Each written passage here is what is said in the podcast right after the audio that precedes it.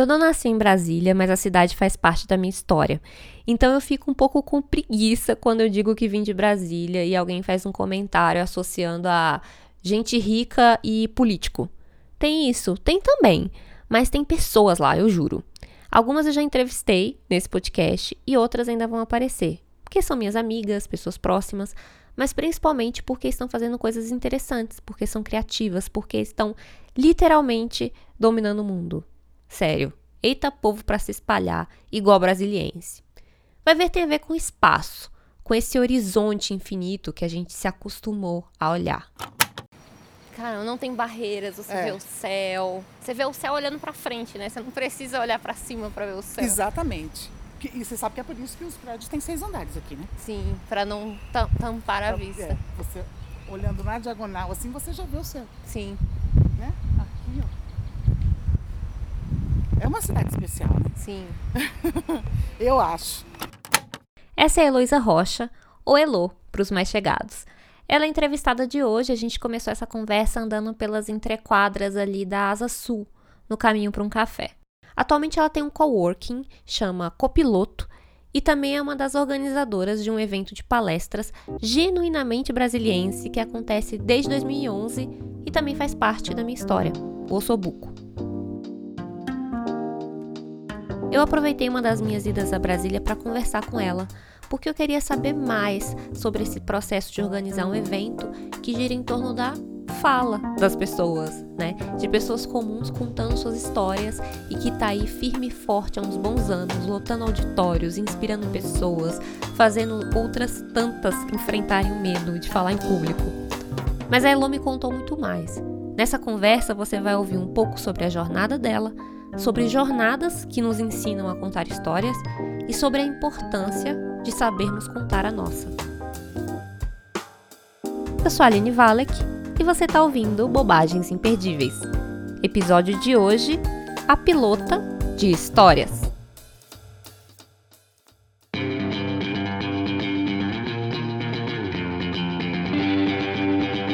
Brasília, anos 80. Aposto que você sabe o que estava acontecendo nesse cenário, nessa época. Uhum, é isso mesmo. Legião Urbana, Plebe Hood, rock nacional.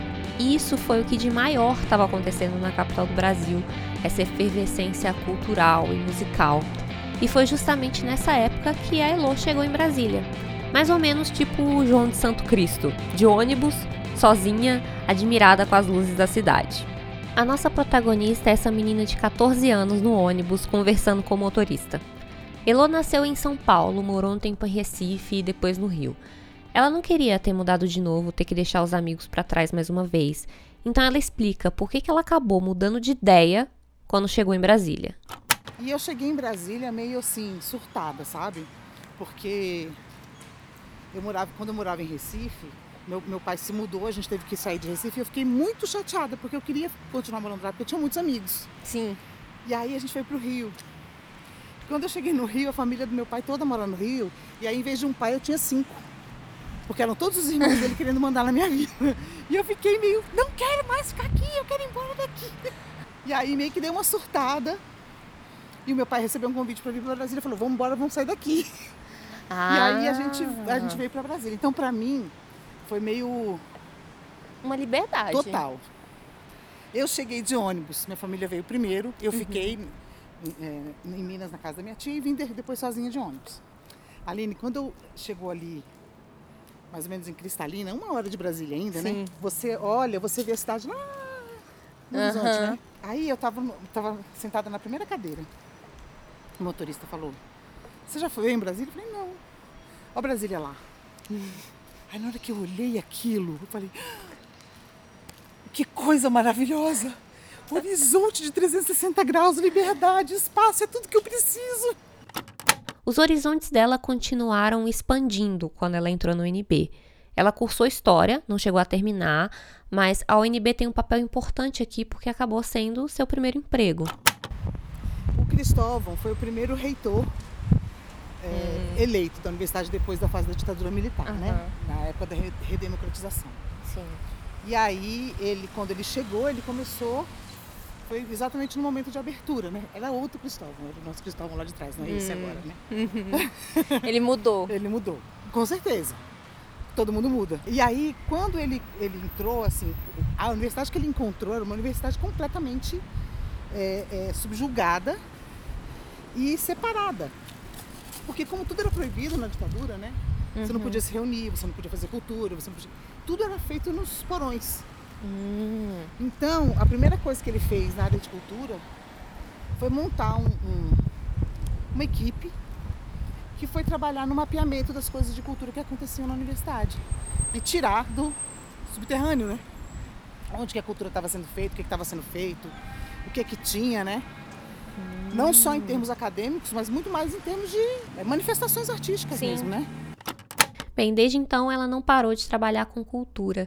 Enquanto a gente chegava no café pra gente sentar e conversar, ela foi me contando um pouco dessa trajetória, que foi desde abrir uma produtora quando ela tinha 19 anos, é, até trabalhar com cinema, né? Aí veio o Collor e meio que matou a produção de cinema nacional, mas depois ela foi trabalhar com publicidade, trabalhou muitos anos em publicidade tradicional e aí fez uma grande mudança que foi começar a trabalhar com publicidade di- digital. E para ela foi como conhecer um novo mundo, é, né? Aprendeu coisas novas, fez novos amigos, foi tipo mudar de cidade.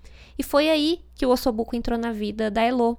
Ela praticamente viu o Ossobuco nascer, porque ela era amiga e trabalhava com o pessoal que fundou o evento.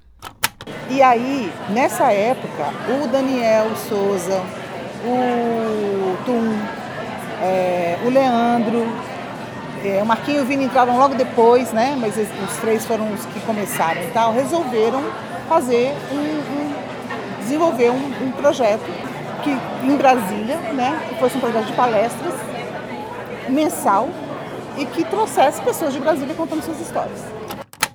A Elo ficou apaixonada pelo evento, que passou a acompanhar desde então. Primeiro como espectadora, depois chegou a palestrar e depois como organizadora. O Ossobuco, como ela falou, é um evento de palestras mensal. São palestras curtas, de até 15 minutos, é, que acontecem num evento aberto e gratuito, que há uns quatro anos, mais ou menos, acontece no CCBB, lá de Brasília. Tem um diferencial nesse evento que é ser um espaço para quem tem uma história interessante para contar. Qualquer pessoa. Porque como a gente não tem palestrantes profissionais ou estrelas das palestras que enchem auditórios, o que enche é exatamente você dar acesso às pessoas de histórias interessantes. Geralmente a gente só deixa chegar no palco aquelas pessoas que já estão preparadas, né? Porque aí a experiência é mais completa e ela consegue ter segurança.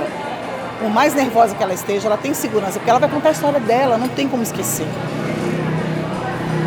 Né? É a história dela. Não é uma palestra de um assunto técnico que você estudou. E para conseguir trazer histórias interessantes de qualquer pessoa que tem alguma coisa para contar, eles fazem um treinamento com os palestrantes. Não é só dar um microfone na mão e sobe no palco e se vira. Não. Tem um processo para preparar a pessoa, para ela se sentir segura de contar a história dela no palco. Né? Tem inscrição, tem que preencher formulário, eles conversam, tem apresentações prévias. Mas esse processo, é, ele surgiu com o tempo, não foi sempre que existiu. Começou quando os organizadores perceberam que as palestras estavam muito desiguais, né? Tinham umas muito boas, outras ainda cruas, não tinham um padrão. E para equilibrar o nível das palestras, eles viram que iam precisar desenvolver um sistema. Porque eles começaram a pesquisar isso, né? Para entender o que, que fazia uma palestra ser boa e o que, que fazia uma outra não ser boa. E aí, é, enfim, eles começaram a estudar e buscaram informações e tal, chegaram até a jornada do herói, chegaram até o que também são ferramentas usadas na comunicação, né? A jornada do herói que a Elu está falando é um padrão observado em muitas das histórias contadas pela humanidade e foi descrita pelo antropólogo Joseph Campbell na sua Teoria do Monomito, que foi apresentada no livro O Herói de Mil Faces. Ele descreveu a jornada do herói como um ciclo de 12 fases, que começa apresentando o mundo ordinário do herói, passa pelo chamado da aventura, a recusa ao chamado, o surgimento de um mentor, o encontro com aliados e inimigos, enfrentar a grande ameaça, a recompensa, o retorno para casa, a transformação, enfim, uma série de passos que, em resumo, mostram um personagem enfrentando é, obstáculos para alcançar um objetivo. Não é que a jornada do herói seja uma regra, que é preciso seguir todos esses passos para contar uma boa história. Tem narrativas que passam por todos os passos, outras têm só algumas. O lance é que é uma estrutura que está presente em muitas histórias, desde filmes da Marvel até as histórias da Bíblia. E ela ajuda a entender que história está sendo contada ali e em qual direção ela está indo. Essa é uma das ferramentas que o pessoal do Osobuco começou a usar para ajudar os palestrantes a entenderem melhor a história que eles estão contando e entender como fazer isso melhor, né, de uma forma mais estruturada. E aí quando eu entrei na organização já tinha isso, né? Definido e tal, o Dani já tinha desenhado tudo. E ele, como ele ia, é, ele soube que ele ia embora muito tempo antes, porque ele foi para Londres, ele meio que deixou tudo muito estruturado para mim. Então a gente tem assim todo o processo de fazer o ossobuco todo documentado no Trello e tal, tudo direitinho, sabe? A gente já tem um, um modus operandi totalmente documentado, assim. Tem um sistema. Então é, é, isso fez com que a gente conseguisse manter o evento até hoje, porque qualquer pessoa que entra é muito fácil dela entender o que, é que tem que fazer, entendeu? Depois disso faz aquilo, depois aquilo, quem que é responsável por isso, quem que é responsável por aquilo, quem é. Então, assim, é tudo muito bem desenhado. E eu sempre dei muito, é, muita atenção né, e muito cuidado para essa parte de, é, dos palestrantes. Porque como a gente tem esse processo de, de você olhar para a sua história, é, é, até meio terapêutico, assim. Porque gente fala, ó, oh, é, você tem que falar por quê e tal, né? A gente dá aquelas, aquelas ajudadas assim. E aí quando ela vem contar a história a primeira vez, geralmente ela vem muito professorinha, muito em terceira pessoa, contando como se aquela história não fosse dela, né? Já dando a, a lição de moral, né? A moral da história já, né? já pronto. Só que a gente desconstrói isso quando a gente está trabalhando com ela. Porque a gente fala, não, eu não quero saber isso, eu já entendi. Isso já está aí, já está nas suas redes sociais. Eu quero entender por que, que você. Né, o que, que te levou a, até esse lugar? Né? O que, que mexeu com você, que fez com que você entrasse nesse projeto, que você tomasse essa atitude, que você escolhesse esse caminho e não outro. E aí a história começa a ficar interessante. Entendeu? Eu conto uma história muito louca, assim, que é, foi real de um participante do Ossobu, que ele veio contar a história dele, a história dele era ótima e tal, só que chegou, quando terminou eu falei, Cara, olha só. Você começou falando que você estava assistindo um filme num festival de Brasília, então tinham pelo menos 700 pessoas na sala, né? Porque o festival de Brasília fica lotado, né? Um filme da Laís Bodansky, que foi O Bicho de Sete Cabeças, que é um filme muito, né? Muito louco, mexeu com muita gente, que foi um filme. Eu estava, inclusive, nesse dia. E, e, foi muito louco, porque o Rodrigo Santoro chegou vaiado e saiu aplaudido, né? Do festival. É porque as pessoas não gostavam do Rodrigo Santoro. Ele era um menino bobo de, da, da, Globo. Então, no festival Cabeça de Cinema, na hora que falaram Rodrigo Santoro, todo mundo uh, vaiou. E no final do cinema ele veio aplaudido de pé no final do filme, né? E aí ele contando essa história, isso foi um parênteses que eu te contei que eu tava lá, mas não tem nada a ver com a história. É, aí quando é, terminou, ele falou, cara, é isso que eu preciso fazer, eu quero trabalhar com saúde mental. E aí, a partir daí, ele foi contando toda essa história. Eu falei, querido, deixa eu te falar uma coisa, tem uma coisa que eu preciso saber. Tinham 700 pessoas na sala de cinema. Todas foram impactadas do mesmo jeito que você por um filme muito forte, muito, muito empolgante, um filme muito denso, né, sobre esse tema saúde mental. Por que, que você saiu de lá dizendo que você queria trabalhar com isso? Porque as pessoas saíram impactadas, ou foram beber cerveja, né, ou foram ali não surgiram 700 profissionais de, de saúde mental, né? Saiu um quê? O que que fez essa, esse seu gatilho, essa ficha sua cair nesse dia, né? E aí ele virou e falou, putz, verdade. Na verdade, é, a minha mãe se suicidou quando eu era jovem. Essa é a história? Essa é a história dele. É, e aí você entende, né? Ele falou, cara, eu falei, olha, me desculpa, não era isso que eu, né? Jamais eu imaginava que seria uma coisa dessa. Se você não quiser falar, você não precisa e tal. Mas ele falou, não, você tem razão, é isso que eu preciso falar. E eu já resolvi esse problema. Né? Então, assim, ele, a palestra dele virou outra coisa, porque ele começa falando isso.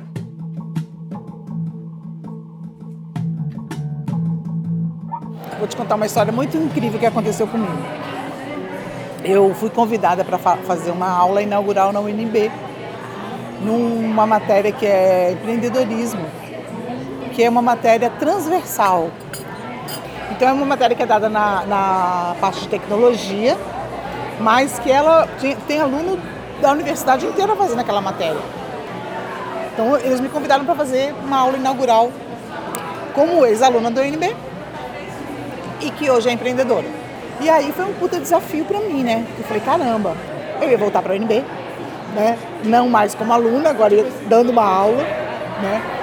E aí eu comecei a montar a minha apresentação. Falei, putz, o que, que pode interessar para esses alunos, né? Jovens, sei lá, de 20, 19 a 24, 25 anos no máximo, né? Tá ali, mais ou menos, e, e o, que, que, o que, que eu posso contar para eles, né? Que pode ser interessante. Eles me pediram para falar um pouco da minha trajetória.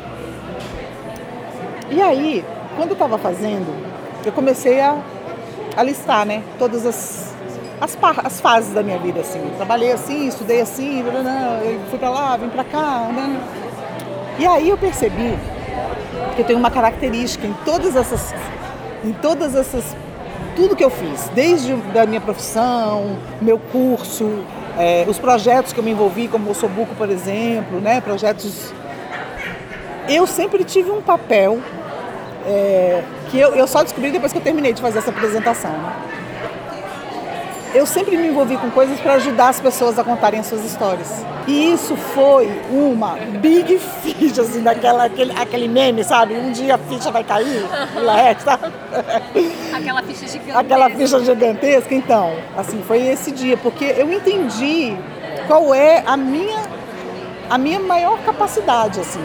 Então, é, é, esse negócio, o ossobuco, ele foi muito importante na minha vida porque eu, come, eu, eu tive guinadas, escolhas e, e, mudanças a partir de palestras que eu assisti no Ossobuco. A partir da minha fase com o Ossobuco, de ser audiência, de ser palestrante, de organizar.